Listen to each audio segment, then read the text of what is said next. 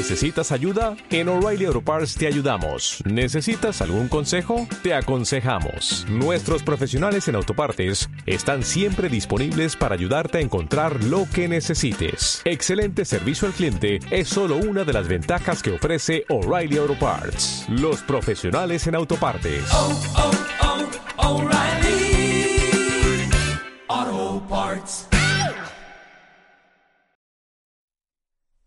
Bienvenidos a Cuentos Mágicos. Cuento número 64. Robin Hood.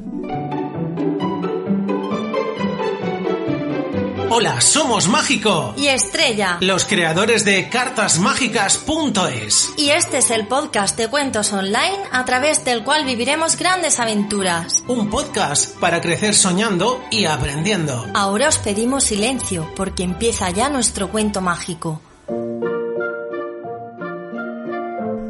Robin Hood. Érase una vez un valiente joven que habitaba en el bosque de Sherwood, en Nottingham, llamado Robin Hood. Junto con su mejor amigo, Little John, pasaba por los días robando a los ricos para dárselo a los pobres. Robin Hood era conocido por ser el mejor arquero de Inglaterra y por ser también una persona justa y bondadosa que ayudaba a aquellos que más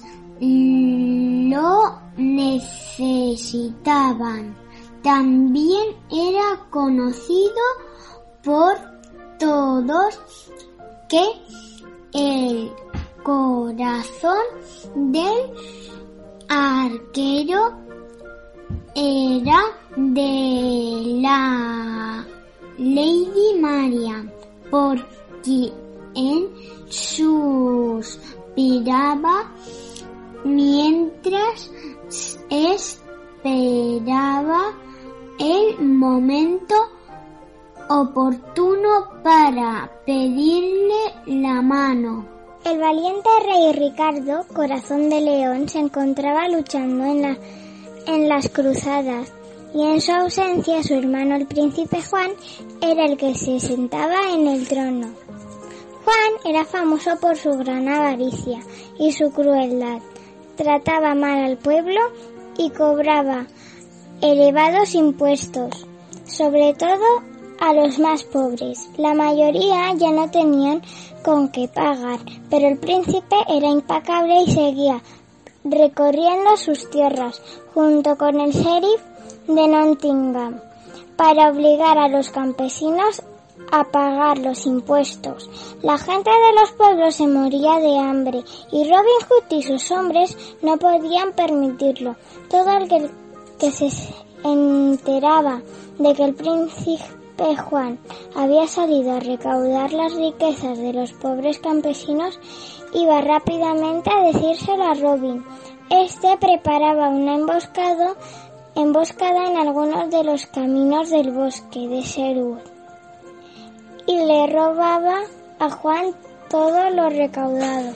Durante unos días se escondían y cuando el peligro había pasado volvían y repartían entre los pobres distintos tesoros. Robin cuidaba de las gentes de Nottingham y ellos lo apreciaban y protegían por ello. Enojado por los continuos robos que estaba sufriendo, el príncipe quiso tenderles una trampa. Con ese propósito organizó un concurso de tiro con arco, cuyo premio sería entregado por Lady Mariam. Robin Hood no pudo resistir la tentación y se presentó para evitar ser descubierto y detenido lo hizo disfrazado. De esa forma participó sin ser identificado. Haciendo honor a su fama y su habilidad, ganó el concurso.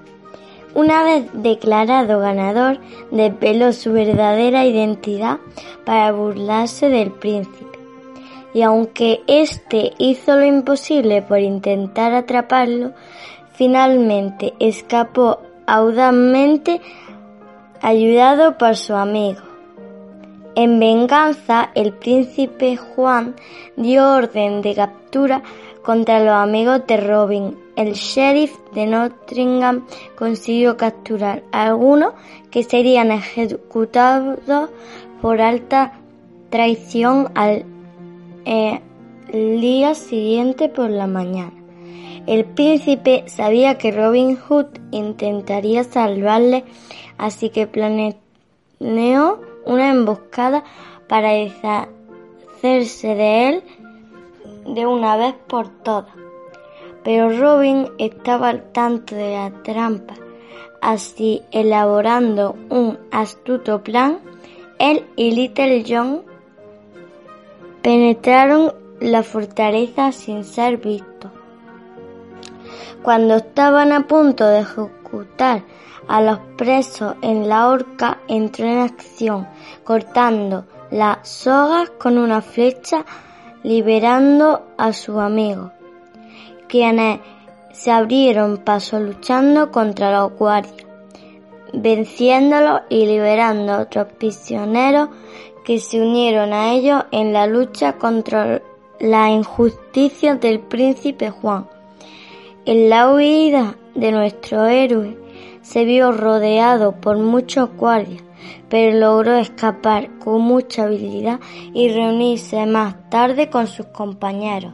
Durante un tiempo, los bosques estuvieron llenos de gente que vivía en ellos. No podían volver a sus casas, porque el sheriff había puesto precio a sus cabezas. Pero un día, por fin, el rey Ricardo regresó y fue informado de cómo se había comportado su hermano el príncipe Juan.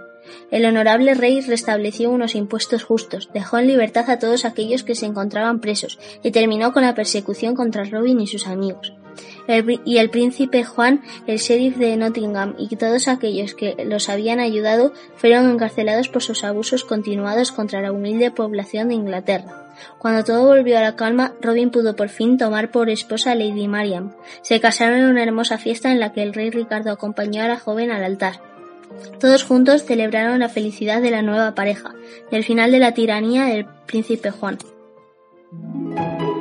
Y colorín colorado, este cuento mágico se ha terminado. ¿Qué os ha parecido el cuento de hoy? Si os ha gustado, os agradeceremos mucho que nos deis una valoración de 5 estrellas en iTunes o un me gusta en iVoox. También nos gustará leer vuestros comentarios. Además, nos podéis proponer un cuento para el podcast. Os esperamos en nuestra web cartasmágicas.es y en Facebook e Instagram, donde seguiremos compartiendo las cosas que más os gustan.